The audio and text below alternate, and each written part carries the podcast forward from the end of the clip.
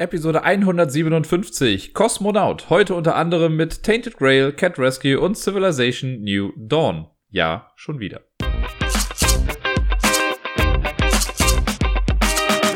Einen wunderschönen guten Tag vom äußerst gut gelaunten Dirk. Ich weiß gar nicht genau warum. Heute ist es einfach so. Lass uns das nicht hinterfragen, sondern einfach ausnutzen. Und ja, ich habe letzte Woche ein bisschen was gespielt, nicht viel und auch nicht viel Neues, quasi gar nichts Neues, alles Sachen, die wir schon mal hatten. Deswegen äh, fangen wir doch einfach an. Das erste Spiel, das ich letzte Woche gespielt habe und lustigerweise auch das letzte quasi, ist Tainted Grail. Wer hätte es gedacht, nachdem ich letzte Woche schon sehr viel darüber geredet habe, fast 50 Minuten waren es ja. Ähm, ja, war mir schon klar, ich werde das noch weiter spielen. Es ist nach, nach wie vor hinter mir aufgebaut. Ich werde es, ja, heute vielleicht nicht mehr, aber morgen auf jeden Fall nochmal irgendwie weiterspielen. Und ich bin so gehuckt von diesem Spiel. Wir erinnern uns mal, letzte Woche habe ich auch aufgezählt, was mir so nicht gefallen hat. Ne? Und da muss ich sagen, das kann ich wirklich, wirklich als Einstiegsprobleme betiteln. Denn seitdem ich das für mich aus äh, der Welt geräumt habe, alles, was mich beim letzten Mal so ein bisschen gestört hat, ne, mit auch so hier Regeln, da steht was nicht drin, die Beispiele sind nicht richtig und jada, jada, jada. Seitdem habe ich damit nur noch Spaß. Es macht wirklich Spaß. Ich habe äh, letzte Woche Montag war ich ja, glaube ich, dann gerade mit Kapitel 1 und 2 fertig, wenn mich nicht alles täuscht. Ich habe dann im Stream Kapitel 3 einmal gespielt. Und äh, mittlerweile bin ich in Kapitel 6. Ich würde sagen, ich habe die Hälfte von Kapitel 6 jetzt gerade durch. Und meine Fresse ist das geil. Also, über allem steht da gerade auf jeden Fall das Worldbuilding, das Setting, die ganze Geschichte, die man da erlebt. Das ist so, so gut und so dicht erzählt und es ergibt alles Sinn, was man da irgendwie macht. Ich finde das so klasse. Ich habe, also die, was mir jetzt aufgefallen ist, äh, ich will natürlich nicht großartig ins Detail gehen. Ne? Ich werde, glaube ich, wenn ich mit der Kampagne mal fertig bin, dann mache ich so eine Recap-Session, wie ich das auch bei Legacy-Spielen immer mal mache, dass ich dann im Auto einfach was länger nochmal über die Geschichte wirklich auch erzähle und wie sich die Geschichte auf die Mechanismen auswirkt und all so Sachen. Äh, jetzt hier muss ich halt ein bisschen vage bleiben, weil ich möchte niemandem das Spielgefühl nehmen, ich möchte niemandem das nehmen, das zu entdecken. Aber was ich sagen kann, ist, dass ich jetzt bemerkt habe, dass sich die Kapitel schon stark in ihrer Länge unterscheiden. Ich weiß auch, in Kapitel 1 habe ich ja insgesamt sogar dreimal anfangen müssen, bis ich es beendet habe. Kapitel 2 war dann relativ schnell durch, würde ich mal behaupten. Also einigermaßen, weil ich halt natürlich auch hier und da noch ein bisschen äh, rumgesucht habe und so. Kapitel 3 habe ich dann zweimal machen müssen, aus Gründen. Kapitel 4 war, glaube ich, das kürzeste. Das habe ich gefühlt in 45 Minuten beendet. Das ganze Kapitel. Da muss ich jetzt dazu sagen, da hatte ich auch ein Item, das mir eine Reise sehr erleichtert hat. Aber äh, sonst, ja, ich, das hätte vielleicht, sagen wir dann, 55 Minuten gedauert, das ganze Kapitel. Dann hatte ich danach wieder eins, das ein bisschen länger gedauert hat. Dann wieder eins, das kurz war. Und jetzt bin ich in einem, wo ich mich bewusst dazu entschieden habe, es ein bisschen hinauszuzögern, weil FOMO, ihr kennt das ja von mir, ne? ich will ja möglichst viel sehen, viel entdecken. Und äh, wenn mir die Option gegeben wird, sich äh, ganz weit weg oben im Norden quasi was anzugucken und es nicht klar ist, ob das was mit der Story zu tun hat, dann mache ich es trotzdem. Und siehe da, diesmal hat sich sogar bezahlt gemacht. Das mit dem Norden war jetzt nur ein Beispiel, ne? Aber es äh, war sehr cool. Ich war so dicht drin und ich habe gestern Abend äh, ich hatte erst ein paar andere Sachen gemacht und dann dachte ich mir, ach komm, ich habe jetzt mal kurz keine Lust auf Menschen. da komme ich später nochmal zu. Und habe mich dann äh, ans Spiel geklemmt und das da gemacht und das ist echt gut. Was mir aber aufgefallen ist, zumindest, das ist natürlich jetzt Eindrücke von jemandem, der das Spiel bisher auch nur solo gespielt hat. Aber ich finde, dieses Spiel ist, glaube ich, am besten, wenn man es solo spielt. Ich kann mir das sehr schlecht vorstellen im Multiplayer. Ne, wenn man mit, also vielleicht noch mit einer weiteren Person. Vielleicht. Aber alles in allem ergibt das so, wie es gerade ist, für mich einfach viel mehr Sinn, wenn man das alleine spielt, auch auf Story-Aspekten und sonst was, weil, ne, also das kann ich ja schon mal sagen, es ist, man sucht sich am Anfang einen Charakter aus und jeder Charakter hat ja andere Motivationsgründe jetzt mit äh, nach dieser Expeditionsgruppe zu suchen, die ja losgezogen ist, also diese Heldentruppe, die schon los ist und nicht mehr wiedergekommen ist und wir sollen jetzt gucken, was mit denen eigentlich los war. Ähm, und ja, jeder hat einen anderen Motivationsgrund, das zu tun. Ich als äh, Ailey, ich spiele sie immer noch, wenn ich jetzt äh, rumlaufe, kann das halt immer mal wieder vorkommen, dass es heißt, ja, okay, mach dies, dies und jenes. Es sei denn, du bist Ailey, dann mach das. Und dann erlebst du halt quasi Ausschnitte aus der persönlichen Geschichte dieses Charakters. Und das ist halt so cool. Wenn du jetzt in der Party bist mit mehreren, dann hat halt je, hat natürlich jeder irgendwie seine Momente, aber du musst die halt auch speziell finden. So finde ich es jetzt für mich persönlich viel spannender zu wissen, ah, okay, wäre ich jetzt hier der Druide, könnte ich was anderes machen. Und das motiviert mich viel mehr, um die Kampagne vielleicht nochmal zu spielen. Zumal ich jetzt an zwei oder drei Stellen sogar schon äh, an, an Punkten war, wo ich quasi branchen konnte, also wo ich sagen konnte, okay, ich mache Methode A oder Methode B oder sogar Methode C. Und dadurch hat sich die Geschichte halt anders äh, verhalten und die Charaktere reagieren anders auf einen. Das ist so cool. Und wenn man das dann nochmal paart mit einem anderen Charakter, hat man, glaube ich, schon in gewissen Ansätzen ein anderes Spielgefühl, weil man anders irgendwie an die Sache rangeht. Das finde ich mega gut, das macht mir echt viel Spaß. Äh, das habe ich beim letzten Mal tausendmal schon gesagt, dass ich es mega gut finde und es mir echt viel Spaß macht. Deswegen äh, hoffe ich, dass ich es jetzt nicht wieder 13.000 Mal wiederhole. Ich bin mittlerweile mit dem Kampfsystem und dem äh, Diplomacy-System echt gut zurechtgekommen. Ne? Also ich habe jetzt meine Decks, die kann man ja dann immer aufwerten. Das habe ich jetzt gemacht. Ich habe mir mehr Skillpunkte geholt und Skills wirklich geholt. Das heißt, wenn man äh, sich seine Fähigkeiten, sowas wie bei Ailey, das ist am Anfang die Empathie, die ist schon auf zwei, das ist der höchste Wert bei ihr. Wenn man dann noch einen Punkt da drin holt, dann wird das halt zu einem Skill, das heißt eine besondere Fähigkeit, die man dann auf einmal hat. Und das ist halt ganz geil. Ich habe jetzt bei ihr zum Beispiel die Fähigkeit, ja, wenn du einen Punkt in äh, Leben heilst, heilst du halt einen weiteren Punkt. Das heißt, ich kann mich schneller heilen. Das ist ganz cool. Dann habe ich noch einen anderen Punkt, der was anderes günstiger macht. Und so kriegt man wirklich einen echt coolen Helden irgendwie nacheinander zusammen. Man startet ja quasi als Lauch. No offense, Pori. Äh, und dann wird man halt so ein bisschen stärker im Laufe der Zeit. Mein Deck ist jetzt auch besser. Ne? Ich hab, bin noch nicht so weit gegangen, dass ich jetzt wirklich das Deck mir nochmal genau angeguckt habe und gesagt, okay, du kommst rein, du kommst raus, du Karte. Sondern immer, wenn ich neue Karten hole, haue ich die mit rein, weil ich gerade noch so denke, irgendwie sind alle Karten ganz gut, die ich in dem Deck habe. Ich weiß nämlich auch schon zweimal an einem Kampf, wo ich wirklich mit der letzten Karte das Ganze noch beenden konnte. Danach hatte ich keine Karten mehr und dann hätte ich den Kampf halt verloren, weil ich ja nichts mehr hätte machen können. Man mischt ja nicht den Ablagestapel, weil es gibt ja quasi keinen Ablagestapel in den Kämpfen. Was ziemlich schlecht ist eigentlich für diesen Podcast hier. Aber naja. Ähm, ja, ich kann nur weiter sagen, dass es mir echt. Jetzt wollte ich es fast nochmal sagen. Ich habe weiterhin Spaß damit. Ich werde noch eine ganze Weile Spaß damit haben. Ich, äh, ja, da ich jetzt in Kapitel 6 bin, ich würde mal fast behaupten, wenn ich in dem Tempo weiterspiele und es so gut läuft wie jetzt, ne, ich habe für mich jetzt gute Methoden gefunden, wie ich diese Menira am, am leuchten lassen kann und wie ich an Essen komme und all so Sachen, damit ich halt ähm, ja, lange überlebe. Wenn das alles so weiter funktioniert, wie ich mir das denke, dann bin ich wahrscheinlich so in zwei Wochen durch damit. Vielleicht drei. Aber es hängt halt damit zusammen, wie kompliziert das Ganze jetzt noch wird. Ähm, ja. Was ich so als Tipp geben kann, weil ein paar Leute, es gibt ja immer wieder Leute, die beschweren sich mit dem Grind, dass man immer wieder die gleichen Sachen machen muss, um diese Meniere ans Leuchten zu bringen, äh, damit das Licht nicht ausgeht und also Gedöns. Was ich für mich rausgefunden habe, nur so als kleiner Tipp, holt viel Essen. Ne, gebt einen oder zwei Tage aus, meinetwegen, auf einem Feld, wo es Essen gibt, und sammelt nur Essen. Macht die ganzen Kämpfe, meinetwegen lauft dann auch weg oder so, ne? Aber ihr kriegt ja pro Suchaktion kriegt man schon zwei Essen. Das bringt euch über zwei Tage. Plus dann noch das Loot-Essen, wenn man den Encounter quasi beendet hat. Manchmal kann das bis zu, kriegt man dann bis zu fünf Essen aus einem Encounter raus. Und wenn man das pro Tag, kann man das so in der Regel dreimal machen, würde ich jetzt mal behaupten. Wenn man das zwei Tage hintereinander macht, dann hat man auf jeden Fall erstmal eine ganze Menge Essen und kann in die Welt hinausgehen.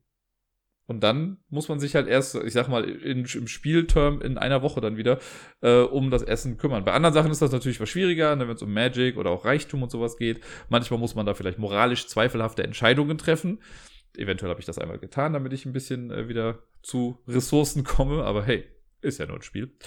Und äh, ja, dann kann das alles schaffen. Also es ist jetzt, ich finde es momentan nicht so schlimm, wie es ist. Ich habe jetzt aber heute bei Twitter auch gelesen, da meint jemand, ab Kapitel 10 wird es halt echt heftig.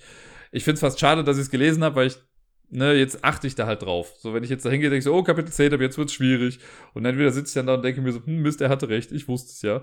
Oder ich sitze da und denke mir, was will er eigentlich? Aber das werde ich dann erfahren, wenn es soweit ist, im besten Fall circa Ende dieser Woche. Und ihr werdet es dann auch erfahren. Ich hoffe, man kriegt immer noch mit, dass meine Euphorie für Tainted Grail relativ ungebrochen ist. Das nächste Spiel ist ebenfalls ein Spiel, das ich letzte Woche schon mal hier auf der Agenda hatte. Und zwar ist es äh, im Prinzip das genaue Gegenteil von Tainted Grail. Tainted Grail ist groß, opulent und sonst was. Und hier geht es um kleine süße Katzen. Cat Rescue lag mal wieder auf dem Tisch, wobei ich muss ja gestehen, ich spiele das momentan gar nicht auf dem Tisch, sondern ich habe gerade äh, quasi auch im Wohnzimmer, so vor der Spielecke vom Miepel, da habe ich noch so einen Sessel stehen und da ist so ein kleiner Polsterhocker. Und dieser Polsterhocker ist quasi genau groß genug, um die äh, Spielmatte, also das Spielhandtuch, sage ich mal, von Cat Rescue, da drauf zu legen, die Karten daneben und die Box daneben, sodass ich das quasi auf dem Sofa dann so spielen kann. Und da man das gut solo spielen kann, passt das da halt perfekt, wenn ich irgendwie auf was warte oder so. Ja, ich habe ein oder zwei Runden gespielt letzte Woche und Menschen machen ja Fehler. Auch ich mache Fehler hin und wieder. Und äh, das ist mir bei dem Spiel jetzt aufgefallen. Ich habe eine Sache doch dann in der Tat äh, die ganzen anderen Male, die ich gespielt habe, falsch gespielt. Das hat mich nämlich immer noch so ein bisschen gewurmt und ich habe versucht im Internet was zu finden. Irgendwie gab es keine definitive Antwort, aber ich habe mich jetzt mal von den Bildern leiten lassen, die ich so bekommen habe. Denn Cat Rescue ist ein Spiel, das spielt auf einem 4x4-Raster und man hat am Anfang die vier Felder, die genau in der Mitte sind. Die, da sind schon Katzen drauf. Und dann wird so ein Token, wird ja auf äh, die Katze unten rechts von denen quasi gelegt. Und immer wenn man eine neue Katze ins Spiel bringt, dann legt man da dieses Token drauf und zeigt damit auch an, in welche Richtung die Katzen geschoben wurden. Das ist ja so ein Puzzlespiel. Und äh, ich dachte immer, naja, dieses Token, das wird zwar in den Regeln, wird das immer so gezeigt, als läge das versetzt auf der Karte. Und es hieß halt ja, man darf die Katzen nicht so legen, dass das Token irgendwie verschoben wird. Und dann dachte ich mir, na gut, das ist ja Quatsch, ne? Wenn das aber auf dem Ding drauf liegt, also auf der Katze drauf liegt, dann ist dahinter das Feld ja immer noch ein bisschen bedeckt. Da dürfte ich doch trotzdem irgendwie drankommen. Stellt sich raus, zumindest laut den Bildern, dass es nicht so ist. Und ich, das habe ich anfangs halt immer angezweifelt. Jetzt habe ich mal zwei Runden gespielt, ja, ich glaube, es waren zwei, wo ich es in Anführungszeichen dann richtig gemacht habe. Und dann fiel mir auf einmal wie Schuppen von den Augen, dass auf dieser Playmat, ne, also es ist ja wirklich so eine Art Samthandtuch, auf dem man das spielt, dass da, also die Felder für die Katzen, das sind ja so Vierecke, da drin ist nochmal so ein kleineres Viereck. Und ich dachte immer, das wäre einfach nur so halt eine ja, nette Design-Choice. Aber wenn man dieses Platz, dieses Token, was man dann immer auf die neue Katze quasi drauflegt, wenn man das bündig damit abschließt, dann zeigt der Pfeil halt genauso noch auf die Katze und so ein bisschen drüber. Genauso wie es in den Regeln vielleicht gezeigt wurde. Deswegen gehe ich mal davon aus, dass es doch dann so richtig war. Und ich dachte halt anfangs, ja, okay, aber so kommt man doch nie im Leben an viele Punkte weil das gefühlt dann immer noch ein Feld weiter blockiert. Ja, ich habe damit meinen Highscore geschafft. Vielleicht liegt es daran, dass ich das Spiel jetzt irgendwie besser verstanden habe oder vielleicht war es auch Kartenglück, aber es ist auf jeden Fall möglich, damit eine halbwegs akzeptable Punktzahl zu bekommen. Bei mir war es jetzt 40 Punkte, also ich habe 20 Karten, äh, 20 Katzen habe ich adoptiert bekommen und ich hatte auch keine mehr dann auf dem Feld nachher. Das heißt, das war ein ganz passables Ergebnis. Das ist auf jeden Fall die höchste Kategorie an Punkten, die man laut Regelwerk haben kann. Ähm, es macht nach wie vor noch Spaß. Also ich finde es, es ist, ah, ja. Das ist so ein, ein schönes Filler-Spiel für eine Person alleine. Ich weiß nach wie vor nicht, wie es wäre mit mehreren. Äh, irgendwann, irgendwann werde ich das da mal testen können. Aber Cat Rescue, das ist so ein Spiel, äh, falls ihr euch dran erinnert, ich habe damals ja, glaube ich, auch gesagt, ich habe es im Laden gesehen.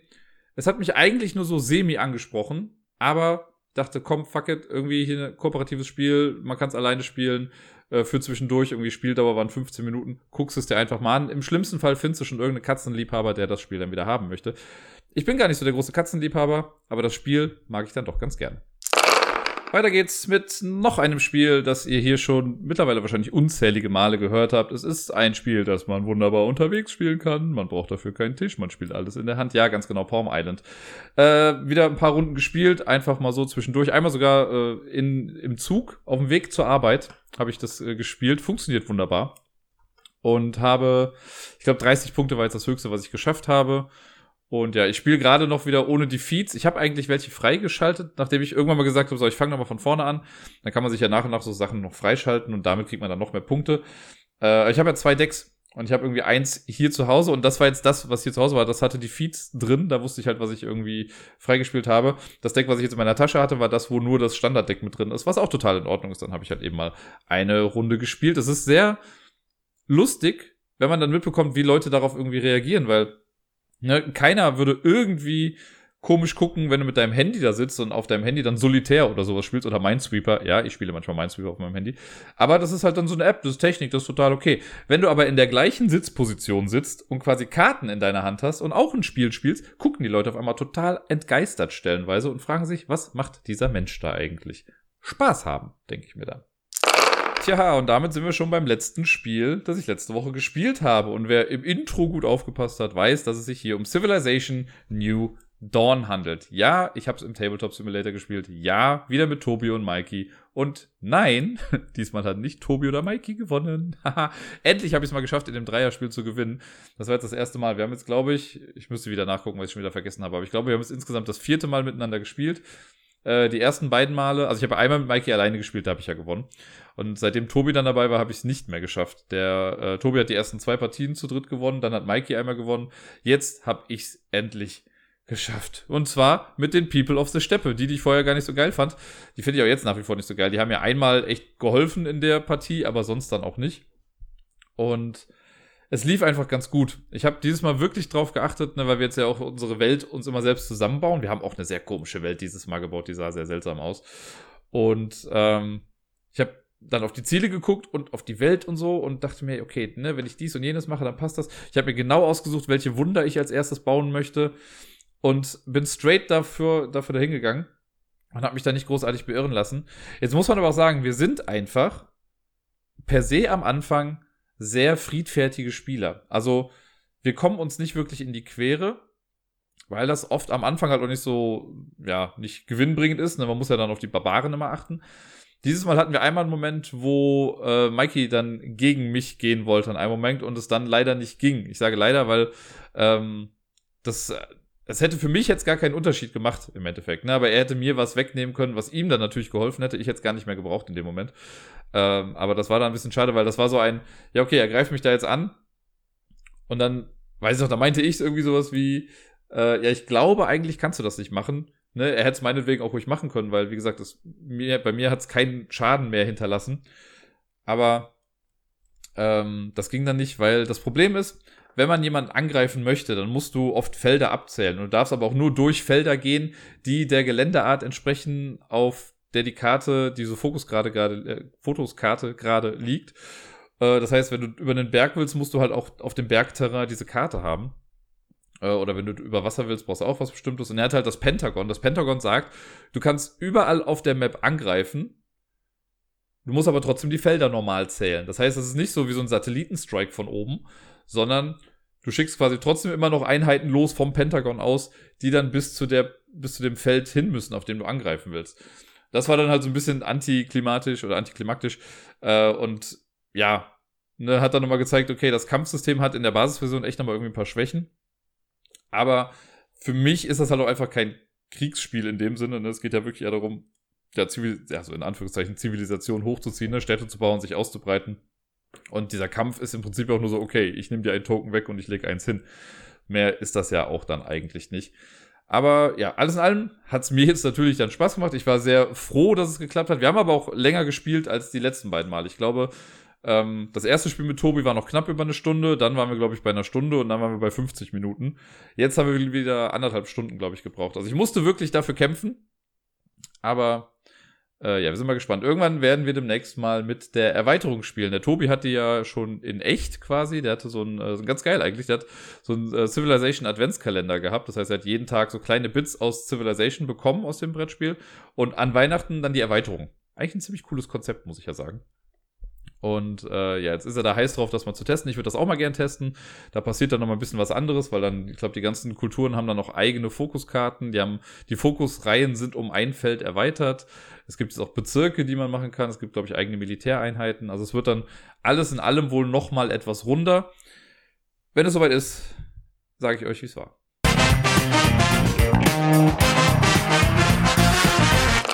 Da wären wir wieder bei einer Top 10 Liste und ich habe wieder mal so ein bisschen überlegt, okay, was kannst du machen? Machst du jetzt einfach wieder irgendwelche random Sachen? Das sind ja immer irgendwelche random Sachen. Habe im Discord nochmal so nach ein paar Sachen geguckt. Gut, ich gestehe, vielleicht habe ich auch erst gestern Nacht nochmal nachgeguckt und dachte mir so, scheiße, ich habe ja noch gar keine Top 10 Liste für morgen. Und die Sachen, die im Discord waren, da sind noch ein paar coole Ideen, die muss ich aber noch was mehr vorbereiten. Und dann habe ich mir gedacht, wisst ihr, was ich jetzt mache? Ich äh, mache noch so eine Art Reihe. Ich glaube, das werde ich dann noch alle zwei Wochen jetzt machen, damit sich das nicht zu sehr wiederholt. Wobei es wird sich nicht wiederholen an den Spielen. Warum werdet ihr gleich erfahren? Aber ähm, ja, einfach so, damit trotzdem zwischendrin immer noch was anderes ist. Das habe ich bei den Alphabetsachen ja auch gemacht. Da habe ich auch nur alle zwei Wochen immer einen neuen Buchstaben genommen. So ähnlich werde ich es jetzt hier auch machen. Und zwar, ähm, ja, vielleicht auch angelehnt an andere Podcasts, die sowas ähnliches irgendwie schon mal gemacht haben. Ich äh, werde mir jetzt so nach und nach mal ein paar Verlage vorknüpfen und gucken, was sind meine zehn Lieblingsspiele dieses Verlags. Und damit fange ich dann jetzt heute an. Und den ersten äh, Verlag, wer jetzt den Titel der Folge noch im Kopf hat, kann es sich vielleicht schon denken. Äh, der erste Verlag ist Kosmos. Kosmos habe ich aus einem ganz bestimmten Grund sogar gewählt als ersten Verlag. Und zwar, wenn ich so an meine Spiele-Historie denke, ne, ich habe auch vor meiner ersten Berührung mit Kosmos schon Spiele gespielt, aber in meinem Kopf ist, warum auch immer, Kosmos für mich als der erste Spieleverlag abgespeichert. Zumindest der erste Spieleverlag, mit dem ich halt in Berührung gekommen bin. Als, also bewusst als Spieleverlag. Ich habe natürlich, ne, wenn ich an sowas denke wie Bravo Traube oder Monopoly oder sonst was, klar, die haben ja auch alle einen Spieleverlag. Aber das habe ich nie mit dem Verlag in Verbindung gebracht. Das war für mich dann das Spiel. Und ja, da steht unten irgendwie was, aber das wird wohl einfach der Herr sein, bei dem man das Spiel gekauft hat oder so. Keine Ahnung, ne? Und Kosmos war, durch Siedler von Katan natürlich auch, war dann irgendwie so ein Begriff, ne? Weil die ja dann auch Spiel des Jahres geworden sind. Und dann war das alles ein bisschen größer. Und das war ja so alles in meiner Aufwachsphase. Ich meine, als Siedler von Katan rauskam, wie alt war ich da? Da war ich keine zehn, ne, neun oder zehn Jahre alt, wenn dann höchstens.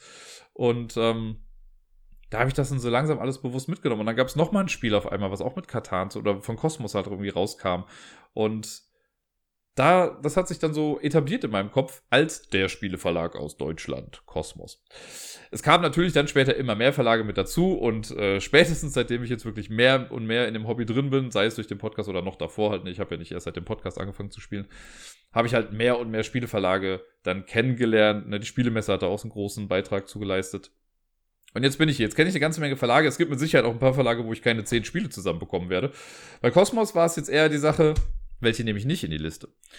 Und äh, das ist, glaube ich, auch so eine ever-changing List. Ne? Frag mich in einem halben Jahr nochmal und die Liste sieht ein bisschen anders aus. Aber so Stand jetzt würde ich behaupten, das sind meine zehn Lieblingsspiele von Cosmos.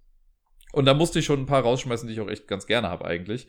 Aber mit denen hier kann ich halt echt ganz gut leben. Und ich gehe jetzt einfach mal durch. Ihr könnt ja mal gucken, äh, was euch davon gefällt. Und ja, ich kann schon mal sagen, das Wort Katan kommt mindestens zweimal vor. Wenn nicht sogar häufiger. Auf Platz Nummer 10, Katan, das Kartenspiel. Und zwar das äh, Zwei-Personen-Kartenspiel. Ich weiß, die haben ja mittlerweile, da gab es ja irgendwann so ein Rebranding und die hieß, das wurde dann irgendwie anders benannt. Ich weiß gerade leider nicht mehr genau, wie es war. Was Struggle for Katan, Katan Duell, Katan, was weiß ich. Äh, auf jeden Fall äh, Siedler von Katan, das Kartenspiel. Da weiß ich noch, da war ich damals mit meiner Schwester im Kaufhof hier in Köln. Und äh, sie hat sich irgendwas geholt und ich wollte auch was haben und ich, ich will das Spiel haben. So, okay, guck mal, Siedler von Katan, das kennen wir doch, das haben wir doch schon mal gespielt. Das ist ein Kartenspiel für zwei Leute, du und ich, wir sind zwei Leute, wir spielen das jetzt, wir sind Bruder und Schwester, du musst. Ja, wir haben es, glaube ich, zweimal gespielt. Und anfangs, so als in dem Alter, war mir das wohl, glaube ich, auch noch ein bisschen zu hoch, weil ich weiß, dass es dann sehr, sehr lange relativ ungenutzt irgendwo rumlag. Und dann habe ich es aber später nochmal als Erwachsener, mehr oder weniger, rausgeholt und gesehen, hey, ist eigentlich ein ziemlich geiles Spiel. Und dann habe ich auch geguckt, dass ich alle Erweiterungen dafür bekomme, die ich jetzt dann noch habe. Und äh, ja, auch wenn das ein Spiel ist, was nicht dauerhaft auf dem Tisch irgendwie liegt, ne, was ich vielleicht, keine Ahnung, vielleicht so alle zwei, drei Jahre mal dann spiele, einmal, macht es trotzdem immer Spaß. Und ich finde es einfach echt cool, wie sie dieses, schon das Katan-Gefühl auf so eine kleinere, kleinere Welt irgendwie gerichtet haben. Ne? Also man hat jetzt nicht so eine ganze Insel, sondern irgendwie gefühlt ist das so, ja, hier ist ein Dorf und hier ist ein Nachbardorf, dazwischen ist eine Straße ne, und hier und da baut man was, da sind Felder, bla. Und mit den ganzen Erweiterungen wird das echt abwechslungsreich. Also viele mögen es nicht, aber ich mag ja auch diese Magier-Erweiterungen, wo man dann die Türme noch bauen kann und man muss auch Magie farmen quasi. Das hat mir immer alles sehr gut gefallen. Und da kann man sich schon echt, äh, ja, klasse Duelle liefern. Auch so Sachen wie die Turniere ne, mit den Rittern, also Sachen, das fand ich echt hat mir echt immer sehr gut gefallen und deswegen musste, war mir klar, dass das mit auf diese Liste muss. Auf Platz Nummer 10. Auf Platz Nummer 9 ist ebenfalls ein Spiel für zwei Personen. Es sind mehrere Spiele für zwei Personen hier drauf übrigens, weil Cosmos macht relativ gute Zwei-Personen-Spiele. Äh, auf Platz Nummer 9, ich würde von, behaupten, von all den Spielen, die hier auf der Liste sind, ist das noch das leichteste in Sachen Komplexität. Bei einem könnte ich mich noch ein bisschen drüber streiten. Aber das ist so simpel eigentlich, aber ich mag das. Ich habe das in der Brettspielwelt damals relativ oft gespielt und da konnte man eine Runde in, was weiß ich, drei bis vier Minuten irgendwie spielen. Wenn man es jetzt in echt spielt, dauert eine Runde auch nicht viel länger. Ähm, und zwar handelt es sich um Drachenherz. Drachenherz, äh, es kommt in so einer Katan-Zwei-Spieler-Box daher. Und es, man hat so ein Tableau, wo verschiedene Ablagefelder drauf sind. Man kriegt Karten auf die Hand. Jeder Spieler, rot gegen grün ist es, hat sein eigenes Deck. Das wird gemischt. Man zieht irgendwie, was ich glaube, fünf Karten und hört ihr das? Das wird gerade gebohrt mal wieder im Hintergrund. Meine Nachbarn haben es mal wieder. Naja, eh auch egal. Ähm, man hat dann seine Karten und dann spielt man Karten auf bestimmte Felder. Ne? Es gibt die Drachenjäger. Also man kann immer von einer Kartenart meistens dann so viel ausspielen, wie man möchte. Manchmal muss man auch nur eine spielen. Und dann, wenn ich jetzt einen Drachen spiele, kriege ich den Goldschatz. Wenn ich den Drachenjäger spiele, kriege ich die Drachen. Wenn ich die Prinzessin spiele, kriege ich den Ork und all so Gedöns. Und das ist äh, ganz cool gemacht irgendwie, das ist recht schnell. Dann kann man einen so eine komische Statue bekommen. Wenn man die hat, dann darf man eine Karte mehr spielen. Und alle Karten, die man so sammelt, Die sammelt man halt auf seinem Stapel und die haben alle so Siegpunkte. Und am Ende kriegt man dann halt einfach, äh, ja, wer die meisten Punkte hat, der hat dann gewonnen. Und oft bleibt es dann nicht bei einer Partie, sondern man macht dann Best of Three oder sowas, weil eine Runde geht einfach wirklich echt fort. Ich mag das. Das hat, glaube ich, entweder was dieses oder letztes Jahr eine Art Retheme bekommen mit so einer Unterwasserwelt. Ich weiß gar nicht mehr genau, wie es da heißt. Ich mag die äh, Illustrationen aus dem Originalding. Ich glaube, die sind von Michael Menzel, der auch noch ein anderes Spiel hier auf dieser Liste drauf hat. Zwei sogar. Drei sogar. Ne, beim dritten bin ich mir sicher. Aber zwei auf jeden Fall noch. Ähm, ja, Drachenherz auf jeden Fall auf Platz Nummer 9. Platz Nummer 8 ist ein Zwei-Personen-Spiel von Cosmos. Äh, und das ist irgendwie auch, ja, weiß nicht, sehr hoch bei mir angesiedelt, auch wenn man das heutzutage eigentlich, also ich kenne außer mir wirklich, glaube ich, niemanden, der das großartig gespielt hat, außer den Personen, mit denen ich es natürlich gespielt habe. Es handelt sich um Jäger und Speer. Das ist, ah, ich meine, vor fünf Jahren oder so äh, rausgekommen. Da habe ich es auf der Spielemesse einmal gespielt und dann auch mitgenommen und ich mag das sehr gerne. Das ist so ein ich sollte mal aufhören zu sagen, ich mag das sehr gerne, weil es ist relativ offensichtlich, dass ich es mag, weil es in meiner Top 10 ist, nicht wahr? Naja. Es ist ein äh, Hand-Management-Spiel. Man das spielt in der Steinzeit. Man hat so einen Stamm quasi mit Mannequins und am Anfang haben beide Spieler das gleiche Deck auf der Hand. Und wenn man dann dran ist, dann spielt man eine Karte aus, macht den Effekt und dann muss man die in eine von drei Reihen legen. Und äh, ich glaube, die Regel ist immer, man muss es da reinlegen, wo gerade die wenigsten Karten sind. Und wenn alle Stapel die gleiche Anzahl an Karten haben oder zwei die geringste Anzahl haben, dann darf man sich aussuchen, wohin. Das macht man so lange, bis man alle Karten abgespielt hat und dann führt man seinen Sonnenuntergang durch. Und wenn man das macht, oder Sonnenaufgang, ich weiß nicht, ähm, da muss man seine Leute irgendwie füttern, kennt man ja aus vielen anderen Spielen auch schon. Und dann darf man sich wieder Karten aufnehmen. Und dann kann man sich aussuchen, von wo man die Karten nimmt. Das heißt, ich könnte quasi auch einen ganzen Stapel leer machen und habe dann die Karten davon auf der Hand. Das will man eventuell auch mal machen, denn zu Beginn liegen schon, ich glaube, jeweils zwei Karten in diesen drei Stapeln und das sind halt stärkere Karten oder bessere Karten. Und an die möchte man im Laufe der Zeit dann noch drankommen. Man kann auch schon früher seinen Sonnenaufgang, Sonnenuntergang forcieren, dann muss man aber doch mal irgendwie noch mehr Ressourcen, glaube ich, bezahlen. Dann kommt man aber wieder an die anderen Karten dran. Und irgendwann wird es so, dass man halt einen sehr äh, asynchronen Spielablauf hat. Das heißt, während ich noch Normalkarten ausspielen kann, macht mein Gegenüber dann schon den äh, Sonnenaufgang wieder und kriegt wieder neue Karten. Dann mache ich das auch, aber ich komme dann ja auch wieder an andere Karten dran.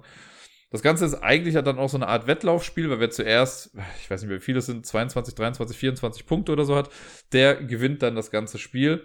Und es werden so nach und nach Gelände, also äh, so Jagdgebiete, Jagdreviere werden aufgedeckt. Einmal ist es nur Natur, wo man sowas wie Äpfel und Holz und so sammeln kann, aber es gibt auch wilde Tiere.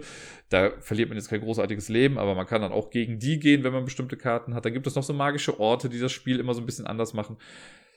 Ein sehr cooles Spiel, sehr untergegangen, wie ich finde. Also, wenn es andere Leute da draußen gibt, die Jäger und Speer auch mögen, sagt bitte mal Bescheid. Äh, es würde mich mal interessieren, wirklich, weil ich kenne sonst niemanden, der irgendwie sagt, das war ein tolles Spiel. Vielleicht ist es auch einfach nur so eine Dirk-Sache. Auf Platz Nummer 7, die Säulen der Erde. Ein größeres Spiel, und ich meine, das hat auch Illustrationen von Michael Menzel, äh, basiert natürlich auf dem Buch von Ken Follett. Und das ist, ja, ein, ein tolles Spiel. Ich habe es damals auch in der Brettspielwelt kennengelernt und habe es mir dann irgendwann mal in echt geholt. Mittlerweile habe ich auch die 5 und 6 Spiele Erweiterung, die dann noch so ein kleines Extra-Board mit bei der Seite hat. Und was da in dem Spiel passiert ist, habe ich so in der Form auch noch nicht gesehen, weil das ist ja so eine Art Worker Placement. Und am Anfang kriegt ein Spieler ähm, so einen Sack in der Hand und da sind halt Figuren quasi von den Spielern drin und dann zieht er mal blind eins raus und der Spieler, der gezogen wird, kann sich entscheiden. Entweder möchte er seine Figur direkt einsetzen oder er setzt es, ich sag mal, auf die Warteliste. Die Warteliste ist unten so ein Halbkreis auf dem Board, da wird das dann auf die höchste Zahl drauf gesetzt. Und ähm, dann wandert so ein Stein eins weiter runter. Und wenn er das macht, dann muss er halt warten und es wird wieder einer rausgezogen, der wird dann wieder hingesetzt und so. Wenn man aber sagt, nee, ich möchte nicht warten, ich möchte ihn jetzt einsetzen, dann muss man den Goldbetrag bezahlen, der gerade markiert ist auf diesem Halbkreis. Das heißt, man kann früh drankommen, dann ist es aber teurer.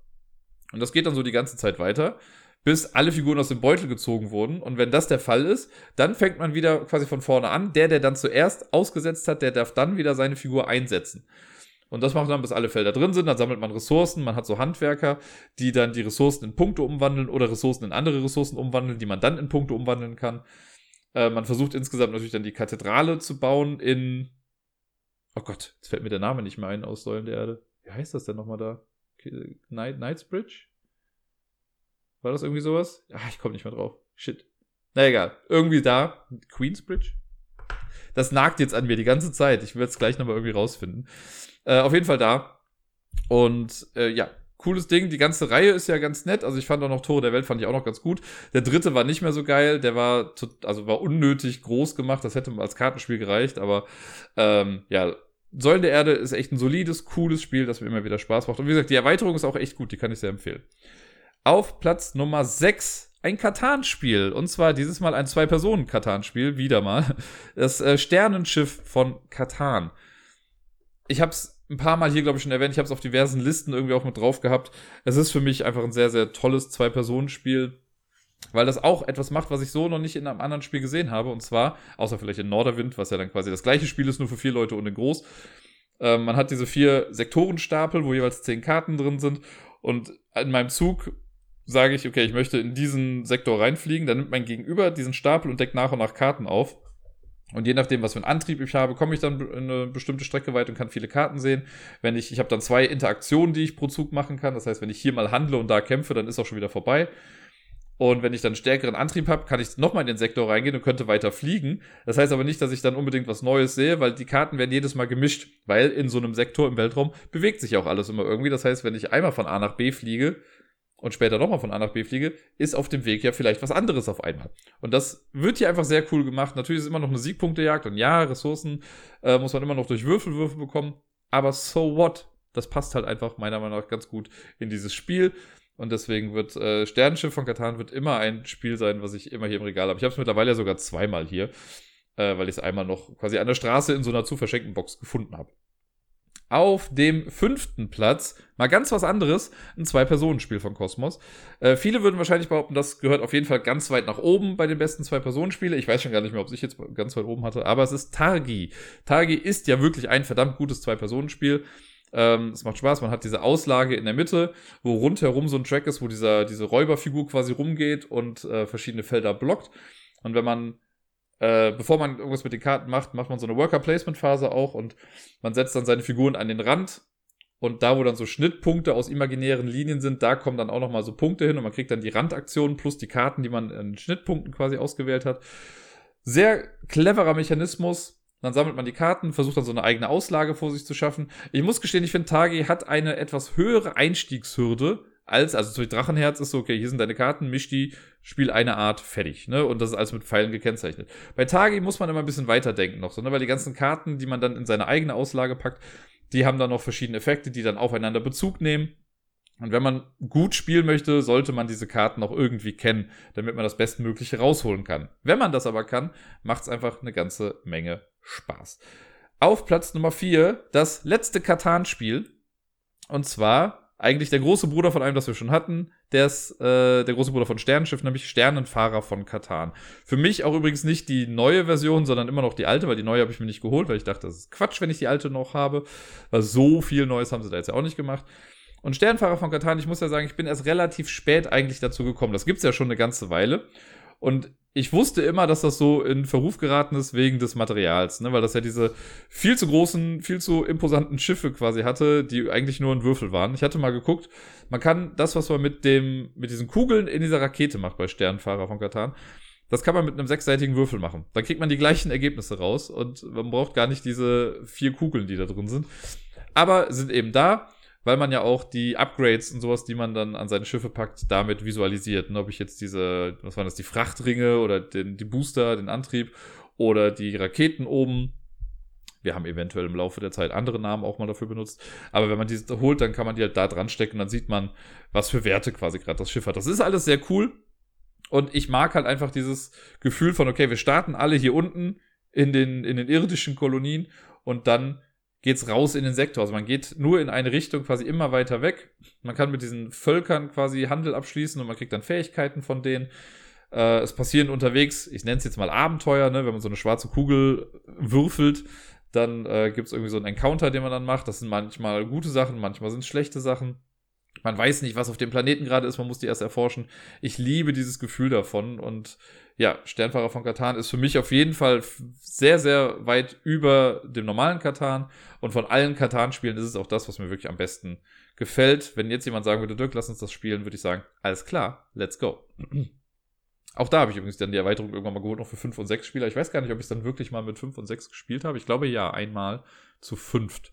Und auch das hat gut funktioniert. Und jetzt kommen wir in die Top 3. Und äh, ja, da muss ich natürlich auch ein bisschen überlegen. Habe ich gesagt, auf Platz Nummer 3 ist quasi eine Trilogie gelandet. Da konnte ich mich jetzt nicht ganz dafür entscheiden, welchen Teil ich jetzt nehme. Wenn ich mich entscheiden müsste, würde ich den ersten nehmen. Und zwar die Legenden von Andor. Aber ich finde, Andor ist mittlerweile so ein Gesamtding geworden. Auch wenn ich nach wie vor den dritten Teil ja noch nicht zu Ende gespielt habe. Aber die Zeit, die ich mit Andor hatte, die werde ich einfach nicht vergessen. Das war. Ich weiß ja, dass ich nach Hause gekommen bin. Ich hatte in äh, der Wohnung, in der ich das dann damals hatte, habe ich eine etwas größere Küche gehabt. Da waren zwei Tische und auf einem stand halt die ganze Zeit einfach Andor. Das habe ich da stehen gehabt, wenn ich von der Arbeit nach Hause gekommen bin, habe ich irgendwie ein Kapitel gespielt oder sonst was. Da gab es ja dann hier die, äh, die Sternenschild-Legende, die ja jedes Mal so ein bisschen anders war. Dann habe ich die halt gespielt. Dann gab es irgendwann die neuen Helden. Dann habe ich wieder komplett von vorne angefangen mit den neuen Helden. Die Community ist mega groß, äh, in Anführungszeichen, oder in Klammern gewesen. Ich weiß nicht, ob sie immer noch so riesig ist, wie sie damals mal war. Äh, aber da wurden eigene Fanlegenden gemacht. Ich habe auch eigenen Content mal so mit reingebracht. Eigene Charaktere wurden erstellt. Und das hat mich so angetrieben, dieses Spiel zu spielen. Viele haben, glaube ich, einfach was anderes erwartet, ne, wenn sie das Spiel gespielt haben, weil es sieht halt erstmal so aus, so wie, ah, oh, Herr der Ringe und ja, viel kämpfen und sonst was. Aber hier ist Kämpfen halt nicht so im Vordergrund.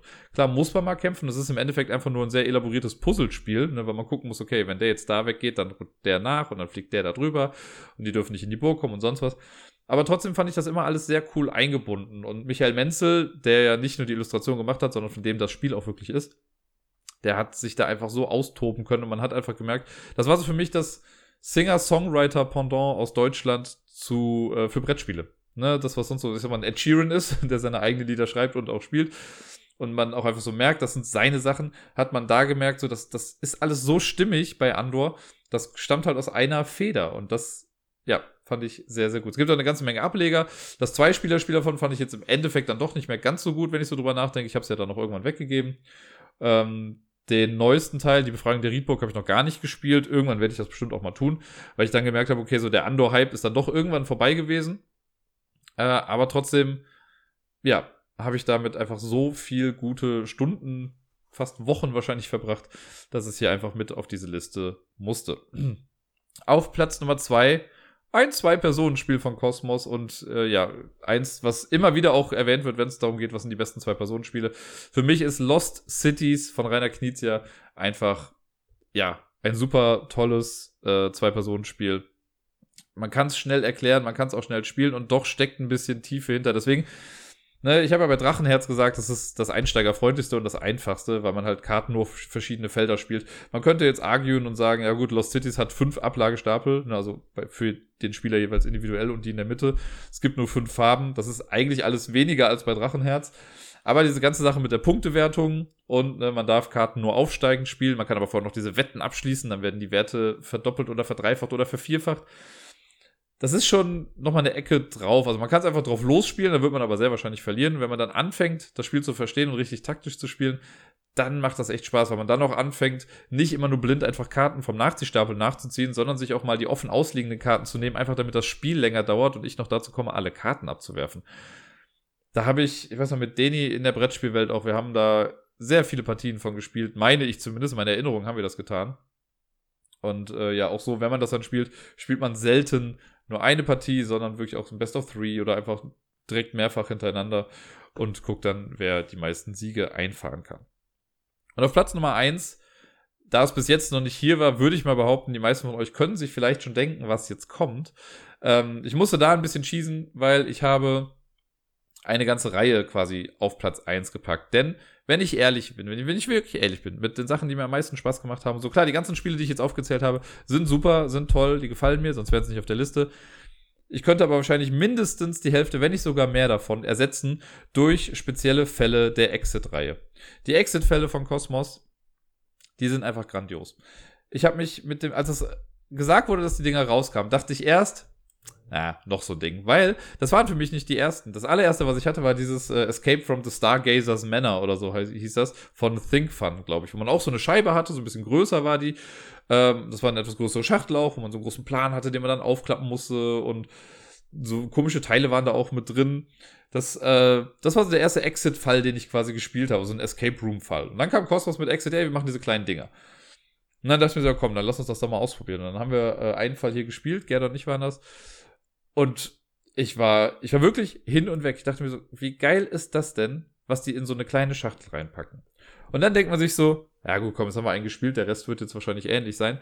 Und die Exit-Reihe hat mit jedem Teil, wirklich mit jedem Teil, selbst mit den Teilen, die ich dann vielleicht nicht ganz so hoch einstufen würde, aber in jedem Teil war irgendwas, was die anderen nicht haben, was den Teil von den anderen Teilen abhebt und das zu einem wirklichen Einzelstück macht.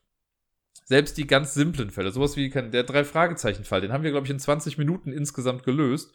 Da hat das Lesen der Texte länger gebraucht als das Lösen der Rätsel selbst der hat so lustige und schöne Ideen irgendwie auch drin gehabt.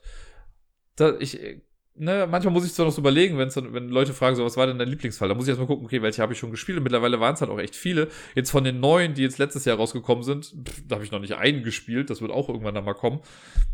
Aber diese ganze Reihe löst in mir so viel aus. Ne? Ich liebe die Real-Life Escape Rooms und das so cool halt auf einen Tisch zu bringen, ist ein, ein Meisterwerk. Und das hat damals ja dann noch einen Preis gewonnen. Und das ist auch alles gerechtfertigt. Das ist alles super. Deswegen ist die Exit-Reihe von Cosmos für mich das Beste, was Cosmos je produziert hat.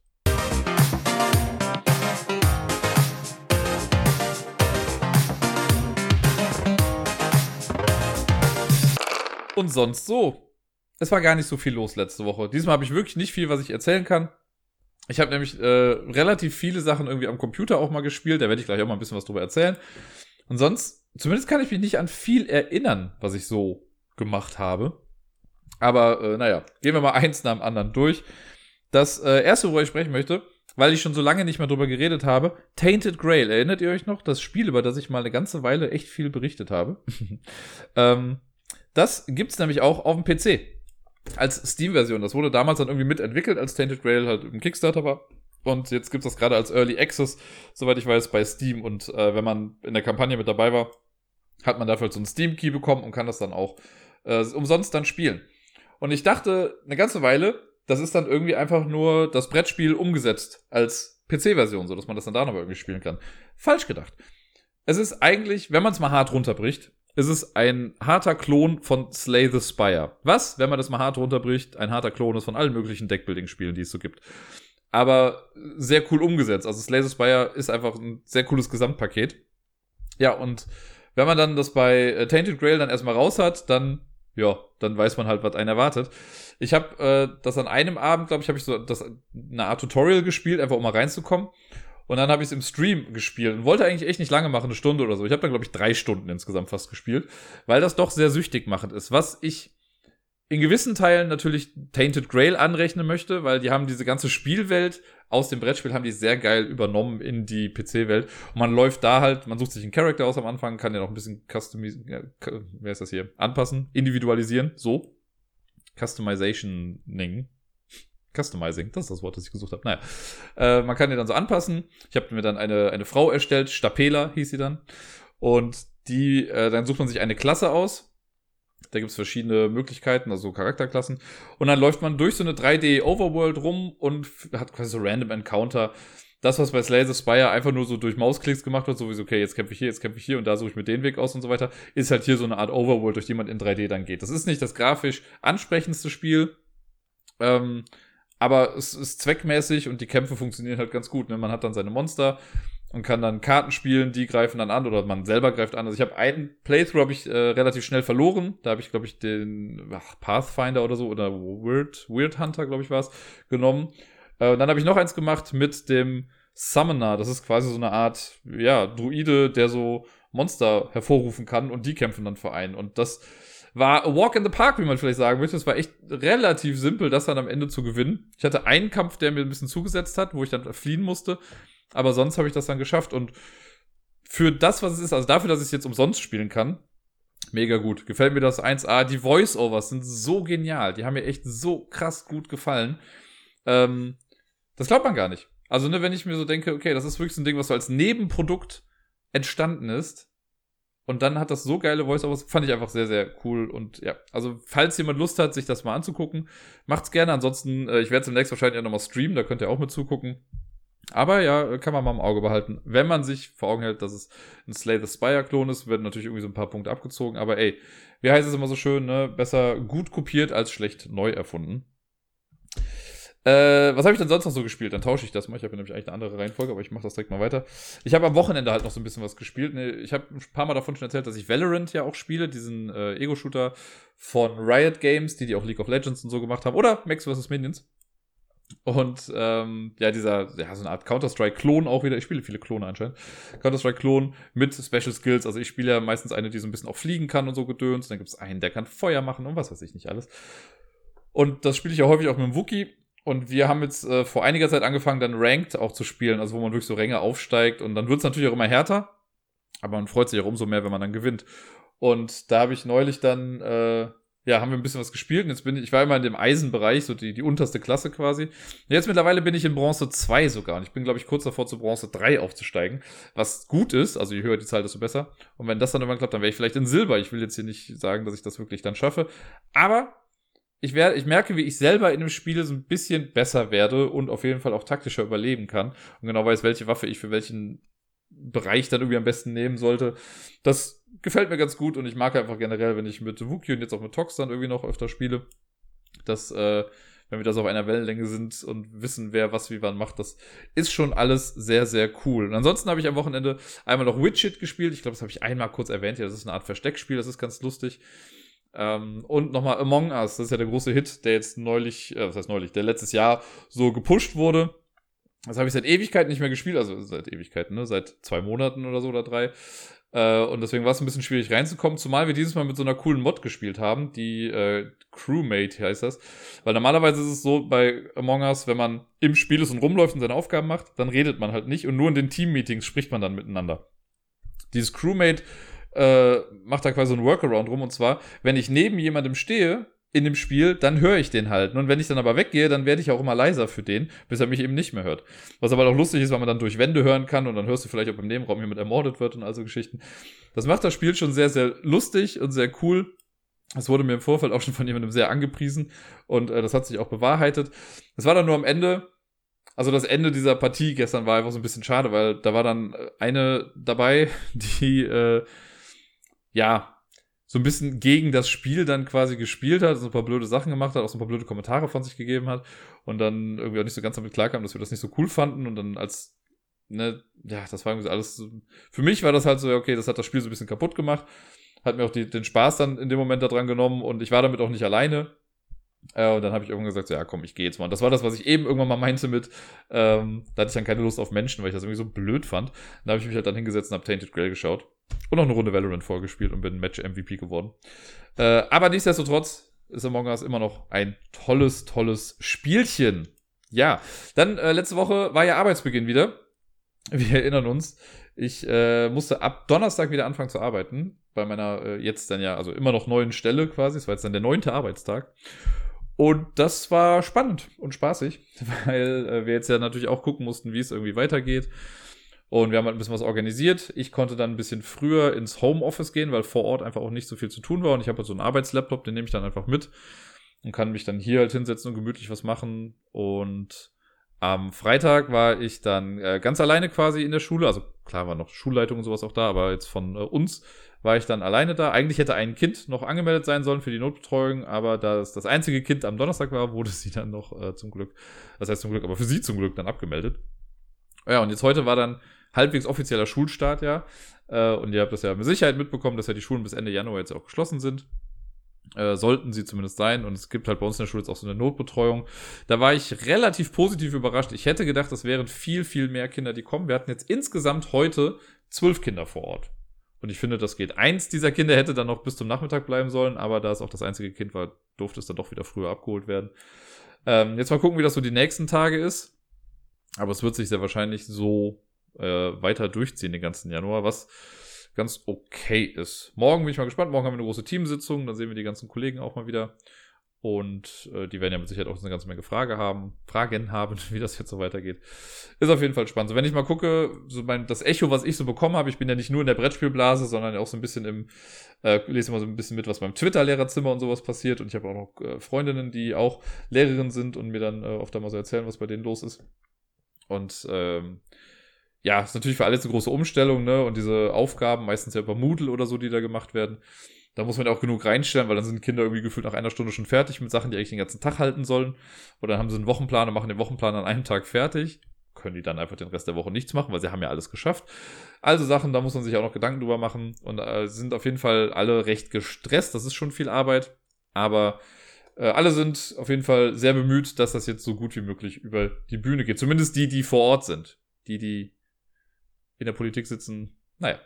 Äh, aber ich bin ja mal ganz froh, dass das jetzt mit diesem Lockdown auch so einigermaßen, einigermaßen gut durchgesetzt wurde. Natürlich geht es immer noch ein bisschen besser.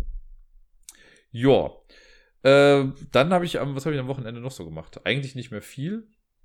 Ich war viel spazieren mit dem Miepel. Ähm, das war auch ganz schön. Ne, war dann hier irgendwie auch ein bisschen, haben wir hier was gespielt. Dann dachte ich mir so, ach komm, ist noch hell draußen. Dann äh, bin ich, also nachdem sie dann sowieso zwei Stunden wach war, das ist dann meistens so die Zeit, wo sie auch so langsam dann müde wird. Dann dachte ich mir, komm, dann packe ich sie in Bondolino und bin dann mit ihr einfach ein bisschen spazieren gegangen. Und dann war es auch, glaube ich, am Samstag, da ist sie gefühlt nach, also nach keinen zehn Minuten ist sie dann eingeschlafen. Also für die, die Bondolino nicht kennen, das ist so eine Art Tragetasche, äh, wo man das Kind vor sich dann so geschnallt hat in der, in der Brust. Und wenn es dann einschläft, dann legt es den Kopf halt einfach auf die Brust und gut ist. Und äh, ja, das mag sie einfach sehr gern. Das hatten wir schon länger nicht mehr, weil ich sie sonst, wenn ich sie jetzt irgendwo mit hinnehme, dann trage ich sie einfach so auf den Arm. Aber da mir dann ja bewusst war, dass ich sie dann auch die ganze Zeit schlafend tragen wollte, war mir das dann ein bisschen zu schwer. Die wird ja auch nicht leichter. Und dann sind wir viel spazieren gewesen. Also ich habe dann viel Natur erlebt, sie hat halt viel geschlafen, aber ich glaube, das war in der frischen Luft, hat ihr dann auch ganz gut getan. Äh, das haben wir sowohl am Samstag als auch am Sonntag gemacht. Und ich habe einfach gemerkt, wie gut mir das auch tut. Also zum einen natürlich ist es einfach auch schön, sie so nah bei sich zu haben und mit ihr so rumzugehen. Ja, und dann manchmal so zu merken, wie sie dann irgendwie, weil die Arme, also ist ja dann zu einem gewandt. Das ist übrigens der größte Fehler, seitdem es Hangover gibt. Machen das ja einfach so viele falsch, weil in Hangover trägt ja Alan, heißt er, glaube ich, hat ja das, äh, nee, heißt er Alan? Ich weiß nicht. Auf jeden Fall der, ne, der, ihr wisst schon, der Typ, der das Baby dann hat, der trägt das ja so, dass das Kind auch nach vorne guckt. Und so trägt man halt kein Kind im Bondolino. Also zumindest nicht in so einem Trageding. Das soll halt zu einem gucken. Naja, und viele machen das aber leider so nach und das ist nicht gut für den Rücken und bla bla bla. Äh, und ich finde das halt ganz schön, wenn sie so zu mir gewandt ist quasi und dann manchmal dann, weiß ich, ob sie dann einen Albtraum hat oder irgendwie kurz sich nur vergewissen will, ob noch jemand da ist, und dann greift sie halt dann so nach einem und umarmt einen quasi auch so ein bisschen.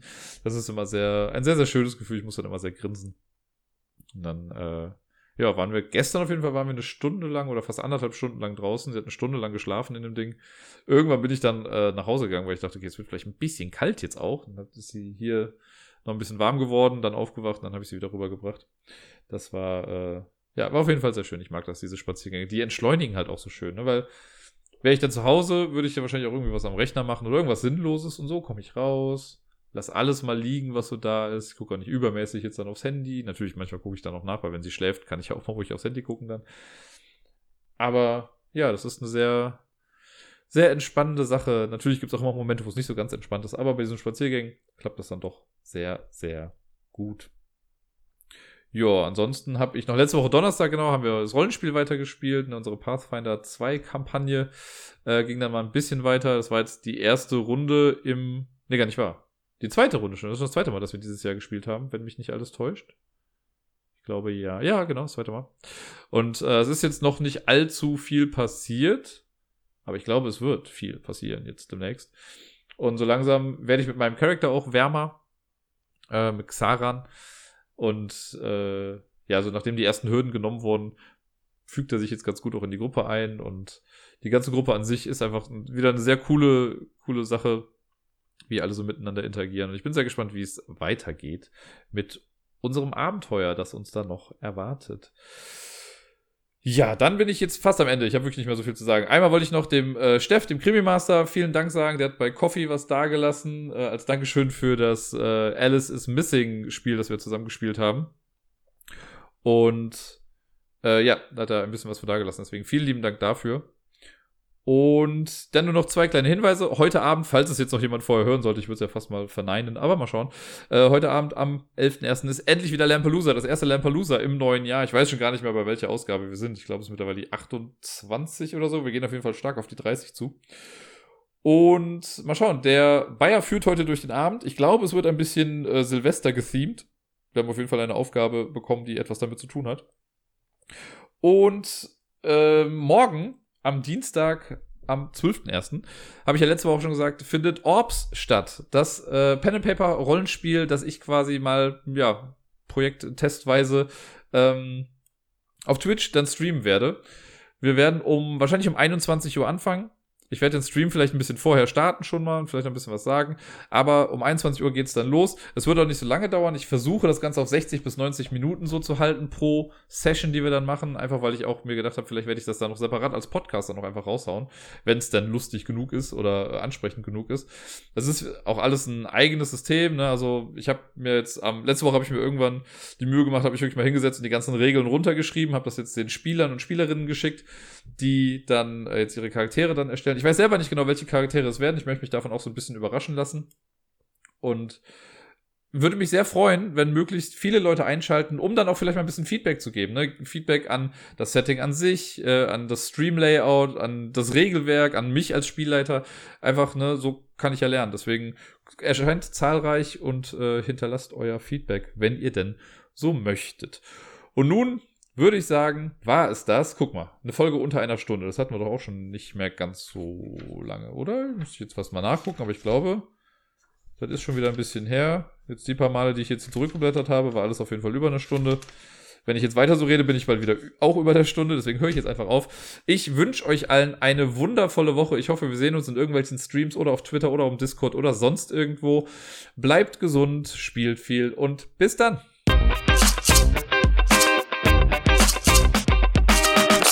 Zum Schluss möchte ich noch kurz eine kleine Werbung raushauen. Und zwar habe ich vor ein oder zwei Wochen wieder damit angefangen, mir nachts vorm Schlafengehen oder zum Einschlafen auch äh, Hörspiele anzuhören. Und zwar nicht irgendwelche hochwertig produzierten Sachen, sondern äh, auf hörspielprojekt.de, also das kann man auch im Podcast, äh, im Podcatcher, kann man sich das holen.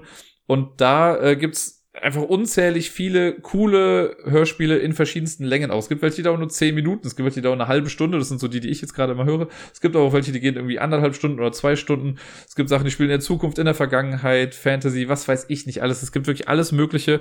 Und das sind alles Sachen, die man sich gratis da anhören kann. Das ist von hörspielprojekt.de. Kann ich sehr, sehr empfehlen.